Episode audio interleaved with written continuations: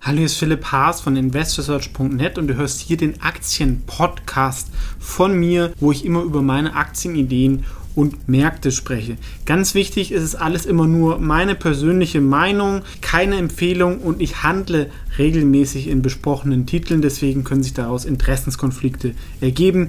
Einfach nur ganz kurz und jetzt viel Spaß in dem folgenden Podcast. Hallo, ist Philipp Haas von Investors TV und diese Woche gibt es einen besonderen Depot-Check, nämlich von Kolja, der ist 35 und Finanz-YouTuber und die meisten werden ihn kennen mit Aktien mit Kopf. Er hat das vielleicht ein bisschen sogar erfunden oder zumindest war er einer der ersten, die auf YouTube über Finanzen erfolgreich geredet haben und hat damit natürlich auch einiges für mehr Finanzbildung in Deutschland getan, weil er die Basics wirklich gut erklärt. Ähm, natürlich ist nicht immer alles richtig, aber das gilt natürlich für jeden. Und natürlich tut dann ein gewisser Erfolg auch irgendwie Neider anziehen, aber man musste schon auf jeden Fall sagen, er hat da einen guten Job gemacht, ist aber in, nach Eigendarstellung auch ein informierter Laie. Ja? Also er war davor Fitness-YouTuber, hat dann gemerkt, da gibt es immer mehr Konkurrenz und andere können das vielleicht dann irgendwie besser und ist dann auf Finanzen umgeschwenkt, ähm, hat davor irgendwas mit Medien, glaube ich, studiert oder eine Ausbildung in dem Bereich gemacht. Also das sollte man natürlich schon auch wissen bei vielen, auch gerade in dem Bereich Finanz-YouTuber, die haben ähm, keinen Hintergrund in Finanzen, aber werden wir auch dazu kommen, das Schöne ist, man kann sich das natürlich auch alles selber beibringen und da auch ganz gut werden. Ansonsten er ist geschieden und einen Sohn. Das heißt, ähm, was natürlich den ein oder anderen Auswirkungen für ähm, seine Investmentstrategie haben kann. Er hat auch sein Portfolio publiziert. Man kann das natürlich nicht immer eins zu eins nachvollziehen, weil das über so ein Programm, da kann man natürlich auch das theoretisch manipulieren, was ich ihm jetzt gar nicht unterstellen will. Das sollte man aber trotzdem auch immer ähm, kritisch sein im Internet, wenn Leute irgendwelche Performance-Zahlen in die Welt hinaus posaunen, weil außer, glaube ich, bei Wikifolio, das kann man wirklich nicht manipulieren oder wenn ihr halt wirklich einen Screenshot von einem ähm, Online-Broker seht. Man kann da nicht überall sehr gute Portfolio-Analysen haben. Aber das, glaube ich, kann man dem dann schon eher vertrauen, wie zum Beispiel bei mir der Fall ist. Aber darum geht es nicht, sondern um den Depot-Check vom Kolja Barkhorn von Aktien mit Kopf. Fangen wir erstmal mit den kleineren Positionen an. Ich nenne es mal das Kleingemüse. Das, ähm, danach werden wir uns jeweils den Top 10 Positionen widmen. Er hat ähm, unten fünf verschiedene Cannabis-Aktien, ähm, glaube ich, sogar zuletzt gekauft. Das ist halt für mich alles Zocken. Ja. Letztendlich ist Cannabis natürlich eine Commodity. Ja. Also jeder 15-Jährige kann Cannabis zu Hause anbauen und ähm, man kann da natürlich eine ähm, Marke kreieren und vielleicht hat man ein bisschen einen Vorteil irgendwie in der Produktion, aber aktuell ist das, glaube ich, halt ein gewisses Hype-Thema, was dann wieder runtergekommen ist. Aber ich finde es halt immer relativ schwer, das einzuschätzen. Ähm, ich habe zum Beispiel eine Aktie im Dividendendepot, die solche ähm, Industrieanlagen, wo man Cannabis anbauen kann, vermietet ist. Also sag ich mal so ein bisschen, dass man breites abdeckt. Ansonsten bin ich da in keinen davon investiert und würde das eigentlich für ein Buy and Hold ähm, auch nicht empfehlen. Das nächste wäre Fuchs Petrolub. Das war mal eine sehr, sehr gute Aktie. Die machen so Schmierstoffe und sind einer der wenigen unabhängigen Hersteller dabei. Ähm, ist mal sehr, sehr stark gelaufen. Die letzten Jahre war es eher so seitwärts, ist auch nicht günstig, aber ist ein, ein, solider Nebenwert. Radeon ist, denke ich, auch in Ordnung, gerade um das Thema halt Rüstung abzudecken. Ja? Also wer da keine moralischen Bedenken hat, weil oft werden solche Aktien halt gefragt, wenn es, ähm, sag ich mal, militärische Krisen gibt, da tanken dann andere Aktienkurse und aus Portfolio-Gesichtspunkten macht sowas auch Sinn. Ähm, auch eine sehr gute Aktie, zuletzt halt ein bisschen teuer, ist äh, TeamVio. Die war ja auch bei mir mal auf der Aktienideenliste. Ist ein teures Qualitätsinvestment, was ich ähm, gut finde. Ist so ein bisschen wie Zoom ähm, nur aus Deutschland, äh, natürlich nicht ganz so erfolgreich und wir sind auch mehr auf B2B noch fokussiert, so Ferndiagnosen etc. Der eine oder andere wird es schon mal genutzt haben. Und an Berkshire habe ich auch zuletzt ein Video zu gemacht. Ich bin nicht mehr ganz so optimistisch bei dieser Aktie wie vielleicht noch vor ein paar Jahren, aber es ist natürlich im Buy and Hold Depot ein absolutes Basisinvestment und auch eine gute Alternative zum Beispiel zum S&P 500 ETF, weil die Firma einfach so breit aufgestellt ist. Und zuletzt war sie halt auch einfach sehr, sehr vorsichtig und hat auch viele Sachen so ein bisschen ähm, verpasst. Ja, man darf natürlich vergessen, die Leute, die es managen, sind 90, die verstehen ja so Digitalisierungssachen natürlich jetzt nicht mehr so und äh, was soll man denn jetzt noch im groß ins Risiko gehen und macht einfach sehr, sehr viel Cash.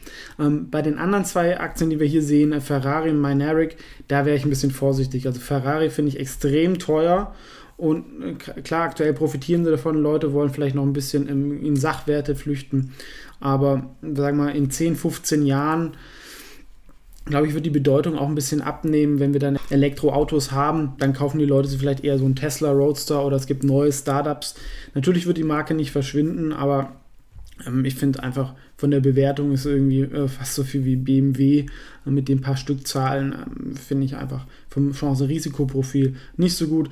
Maneric ist einfach halt auch so ein Venture Capital Investment, sie sind bei uns um die Ecke, aber das ist einfach schwer einzuschätzen, wer das irgendwie ähm, machen wird. Man hat ein hohes Technologierisiko und ähm, da müsste man schon ähm, sehr, sehr nah dran sein ähm, und wäre mir ohne Umsatz oder mit so wenig Umsatz auch noch zu riskant. Aber gehen wir jetzt mal in die Top 10 Aktien vom Kolja. Nummer 10 wäre Amazon, ja, ist auch bei mir auf der Liste beste Unternehmen der Welt ähm, dabei. Sicherlich gab es schon mal einen besseren Zeitpunkt, die Aktie zu kaufen. Ähm, allerdings ist es auch ein absolutes Basisinvestment, weil ähnlich wie Berkshire ist es super breit, nur im Digitalsektor. Ähm, sie mischen halt eigentlich überall mit, wo es irgendwie spannend ist im Digitalsektor. Da gibt es die Aussage, wenn Amazon in deinem Business ist, ist es schlecht und wenn Amazon nicht in deinem Business ist, es auch schlecht, weil dann ist dann ähm, Geschäfts- oder Marktfeld äh, uninteressant. Also ähm, ist ja auch in ganzen Indexen hochgewichtet. Ähm, genau, also sicherlich okay. Ähm, Disney, ähm, ich habe natürlich die Idee mal verstanden, das zu kaufen. Ähm, habe ich auch ein Video zu gemacht. Jetzt gerade mit der ganzen Gesundheitskrise in den USA wäre ich da vorsichtig, weil eigentlich alle Bereiche außer Disney Plus davon Probleme haben. Und was man halt oft auch vergisst, ähm, man hat dann irgendwie, findet Disney Plus irgendwie gut oder nicht, ja, und denkt dann, deswegen kaufe ich die Aktie. Aber das ist halt immer nur ein kleiner Teil von einem Unternehmen und ähm, ein großer Teil ist halt TV-Geschäft. Sport ähm, TV und das eher ein struktureller Verlierer. Da haben sie noch eine teure Übernahme getätigt. Ähm, für die Risiken finde ich die Aktie auch nicht so interessant, aber es ist auch eine Aktie, Qualitätsaktie mit dem Markt. Sie haben eine tolle IP, das wird natürlich auch nicht verschwinden, ist sicherlich auch ein solides Investment, ähm, aber wo man vielleicht den Markt nicht damit schlagen wird die nächsten fünf Jahre, aber weiß man natürlich nicht. Die, wo er sich ein bisschen auskennt, ist äh, natürlich auch Gaming. Es ist CD-Projekt, die sich vor allem auch auf die Gamer konzentrieren und einen ähm, super Erfolg haben mit The Witcher. Das soll sogar eine Netflix-Serie jetzt geben. Das hilft natürlich massiv. Allerdings Gaming ist halt immer dann hit-driven oft. Man hat dann ein Game, was super einschlägt, kann natürlich dann immer neue Sachen davon rausbringen, aber es ist halt ein hohes Risiko, ob auch das nächste Spiel dann irgendwie erfolgreich wird und man ist halt abhängig von nur einem Game und ähm, das ist natürlich dann ein ähm, hohes Risiko. Die Erwartungen für 2020 sind sehr, sehr hoch. Also für einen normalen Buy-and-Hold-Investor würde ich sowas nicht empfehlen, aber wenn ihr zum Beispiel selber Gamer seid oder das ähm, The Witcher einschätzen könnt, und dann ähm, ist das komplett in Ordnung. Dann kriegt ihr auch mit, ähm, wenn vielleicht ähm, die Sachen nicht mehr so interessant sind oder die irgendwie schlechter werden. Generell ist es Gründer geführt und sicherlich auch ein interessanter Titel aus der zweiten Reihe. Aber es ist zum Beispiel was, ich bin ähm, bei sowas nicht Gamer, habe ich ähm, keine Zeit mehr ähm, und deswegen kann ich das nicht einschätzen. Deswegen wäre das für mich zum Beispiel jetzt weniger interessant. Aber das ist auch generell auch ein Ratschlag. Äh, investiert in einerseits die weltbesten Unternehmen, wie es ja auch macht, so irgendwie Amazon, Alphabet etc., ähm, Berkshire, ähm, aber halt auch in einem Bereich, wo ihr vielleicht auskennt, entweder weil ihr beruflich damit zu tun habt oder halt über ein Hobby und dann ist es eigentlich ähm, für, für, einzelne Titelinvestments wirklich eine ähm, gute Möglichkeit, weil ihr schon dann schon mal, sag ich mal, den um viel Mist vielleicht ausfiltert. Eine Alternative zu Berkshire wäre Danaher, ähm, gilt so ein bisschen als ähm, neues Berkshire, haben da so einen eigenen ähm, Prozess, wie sie ähm, Firmen sanieren, aber die wollen die auch für ewig halten, haben ein bisschen Fokus auf Gesundheit und Wasser, wir sehen es auch hier, Chart hat sich super entwickelt, ähm, super Defensiv-Qualitätstitel. Wenn ihr eine Perspektive von einigen Jahren habt, ähm, finde ich die Aktie auch super, ähm, ist allerdings natürlich jetzt ein bisschen teuer geworden. Also ist vielleicht, wenn ihr nicht drin seid, vielleicht was auf die Watchliste. Wobei, genau, wenn ihr auf 10 Jahre investiert, ist dann auch ein bisschen egal. Aber ist sicherlich eine gute Aktie. Ähm, das gilt auch für Netflix, ja, war eine der besten Aktien der letzten zehn Jahre. Allerdings, hier muss man schon klar sagen, der Großteil des Kursanstiegs liegt hinter uns. Es ist zwar auch eines der besten Unternehmen der Welt bei mir, aber von dieser Zehnerliste, die ihr auch auf investordash.net findet, ist das, was am geringsten gewichtet ist. Denn wir sehen, die Konkurrenz nimmt zu. Ja? Wir haben Disney Plus gesehen, wir haben Amazon, wir haben Apple, äh, YouTube wird da auch was machen. Ähm, und irgendwann gibt es halt dann so fünf, sechs Plattformen und dann sind sie halt auch nur ein innovativer TV-Sender, der eigenen Content produziert. Sie haben zwar das so ein bisschen erfunden, diesen Sektor, aber die Bewertung ist einfach sehr, sehr hoch, aber sie haben natürlich auch eine sehr hohe gesellschaftliche Macht. Ja? Also ich kann eine Dokumentation gegen Trump bringen, für Trump. Damit kann ich natürlich dann irgendwann auch indirekt ein bisschen Wahlen beeinflussen oder gesellschaftliche Themen setzen, ähm, was zum Beispiel ähm, ein Google oder ein Facebook sich schwerer damit tun. Ja, die können natürlich die Algorithmen ein bisschen ändern. Aber sie können halt auch aktiv das ähm, sehr subtil machen. Ähm, und es ist natürlich sehr, sehr skalierbar. Ja? Also wenn ich jetzt nur ein TV-Sender in Deutschland bin, produziere ich mich einen Content hier den kann ich dann oft nicht im Ausland verkaufen und sie produzieren halt Content, den sie weltweit dann vermarkten können, haben die Rechte dann dran. Das ist schon ein riesen ähm, Vorteil, ja, wenn ich das an so viele Millionen Kunden ähm, verkaufen kann indirekt. Und das Subscription-Modell ist natürlich auch gut. Ähm, wir haben Gaming schon angesprochen. Collier ähm, ist wohl ähm, sehr Hardcore-Gamer. Ähm, Take-Two ist eine große Gaming-Firma, nicht ganz so groß wie jetzt irgendwie Activision oder EA. Sind natürlich auch immer ein bisschen abhängiger von äh, größeren Hits wie, ich glaube, Mafia und Red Dead Redemption ist groß. Ähm, ist halt immer, hat, man hat eine gewisse Übernahmefantasie in dem Sektor. Wir sehen aber auch, die letzten drei, vier Jahre ist die Aktie nicht mehr so gelaufen, ist da immer wieder abgeprallt. Wäre jetzt was, was, wenn man sich da auskennt, ist, denke ich, okay, gerade wenn man zum Beispiel spekuliert, hm, das neue Release Datum von irgendeinem Spiel, das wird groß, dann kann man sowas machen. Ähm, sonst glaube ich, ist dann eher so ein Blue Chip in dem ähm, Sektor vielleicht besser wie eine ähm, Tencent oder eine Activision. Kommt nächste wäre ein Nebenwert, das ist die Data Group, ähm, aus Deutschland, Nähe von Stuttgart, das ist ein IT-Service-Unternehmen die sind recht stark gewachsen, aber vor allem durch Übernahmen, was man dem Sektor halt relativ leicht machen kann. Ne? Es gibt viele so kleine IT-Beratungsbutzen und dann will der Gründer verkaufen oder geht in Ruhestand, und dann kann man die ähm, das stark wachsen. Es gibt allerdings halt auch viel Konkurrenz und sie haben, glaube ich, auch nie wie viel eigene Produkte. Ähm, da glaube ich, gibt es bessere Werte, gerade bei der Bewertung. Wir sehen es hier auch 33er KGV, gerade im aktuellen Umfeld wo ich halt auch mal IT-Projekte zusammenstreiche oder nicht will, dass so irgendwelche IT-Berater bei mir rumwerkeln. Was natürlich bei denen interessant ist, dass sie halt auch so Cloud-Lösungen anbieten, aber es machen halt auch andere, ja, mit teilweise dann mehr eigenen Lösungen wie eine Camcom. Ich kenne mich ja auch mit Nebenwegen ganz gut aus, aber das ist eine Aktie, die ich jetzt nicht habe und ähm, ich jetzt auch nicht so super interessant finde.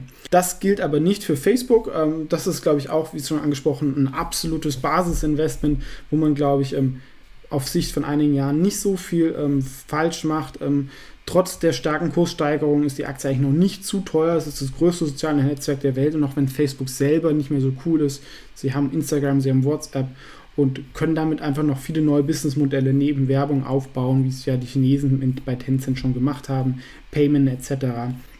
Also das ist absolut in Ordnung. Das gilt auch für Alphabet.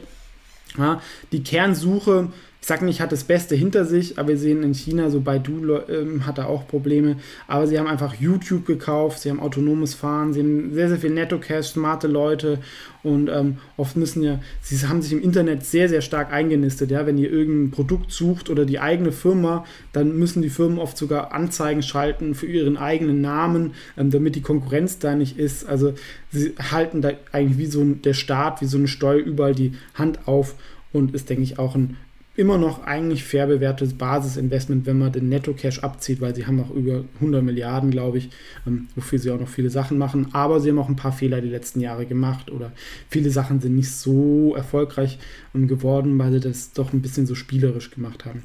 Und sein größtes Investment und da muss man halt auch ein bisschen aufpassen. Das sage ich halt auch. Gerade so mit, mit einer Reichweite, die er inzwischen hat, das ist 11-Bit Studios. Das ist ein kleines ähm, polnisches ähm, Gaming-Studio will dazu noch mal ein Video machen und wir sehen, er hat, glaube ich, die Woche ein Video dazu rausgebracht und dann ist nachplötzlich ist die Aktie irgendwie um plus 30 Prozent hochgeschossen. Am nächsten Tag ist es aber wieder runter, weil das sind dann die Leute, die dann einfach die Aktie gekauft haben. In Polen ist die Börse zu und dann steigt der Kurs in Deutschland mit kleinen Umsätzen, ähm, was natürlich jetzt nicht fundamental ähm, belegt ist und dann ähm, stürzt am nächsten Tag ähm, wieder ab. Ist wahrscheinlich ein bisschen sowas wie äh, das CD-Projekt. Wie gesagt, wenn man sich auskennt, kann man sowas machen, aber es ist natürlich hochriskant und wenn ihr sowas kauft, limitiert und schaut es euch, äh, kauft es zu Börsenöffnungszeiten, weil ähm, sonst ist es riskant und ja, ähm, seid einfach halt, man kann das natürlich auch nutzen, wenn man weiß, jemand wie Kolja kauft eine Aktie, er pusht die ja nicht, also das ähm, kann man ihm nicht unterstellen, aber natürlich springen da ein paar Leute drauf auf und kann man natürlich auch zu kurzfristigen Trading nutzen. Ja, und so sieht sein ähm, Portfolio aus. Also ihr seht, ist wirklich in Ordnung. Man braucht da keinen Hintergrund. Man kann es auch als, sag ich mal, Autodidakt sich da selber die Sachen beibringen. Performance ist auch in Ordnung. Ich habe da eigentlich relativ wenig auszusetzen. Ein paar Sachen würde ich nicht machen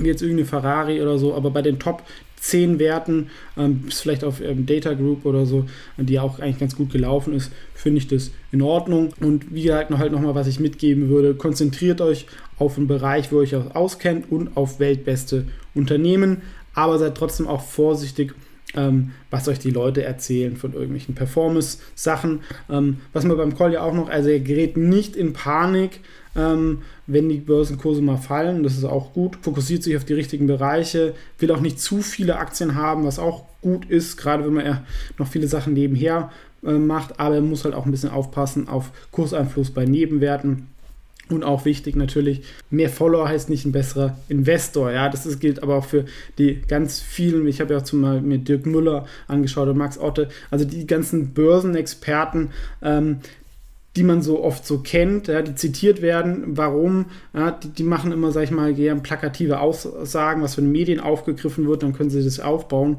Aber das sind meistens nicht gute Investoren oder zumindest den Namen, den man kennt, heißt nicht, dass das jemand ähm, deswegen auch gut investiert. Gilt in der Wissenschaft auch. auch ja, und da sollte man ähm, das auch ein bisschen im Hinterkopf halten und sich halt auch echt einen Track Record anschauen und nicht jemand, der ähm, den Mund weit aufmacht. Aber wie gesagt, insgesamt macht das Kolja als Investor und als auch YouTuber ganz gut. Man kann natürlich immer alles ähm, besser und anders machen jeder hat so seine eigene Persönlichkeit, aber finde ich insgesamt ein gutes Depot und habe da auch nicht so viel auszusetzen. Deswegen war das ein positiver Depot-Check. Ich würde vielleicht ähm, noch ein bisschen Emerging Markets, ja, da könnte man vielleicht mal noch eine, eine Aktie reinnehmen, um irgendwie China abzudecken, etc. Sonst ist es schon in Ordnung. Ansonsten vielen Dank fürs Zuschauen. Wenn dir das Video gefallen hat, abonniere natürlich gerne meinen Kanal und auch meine kostenlose äh, Finanznewsletter. Da findest du auch ähm, weitere Aktienideen wie gesagt, ich habe auch einen ähm, nachweisenden Track Record bei Wikifolio, ähm, kann man sich hier anschauen.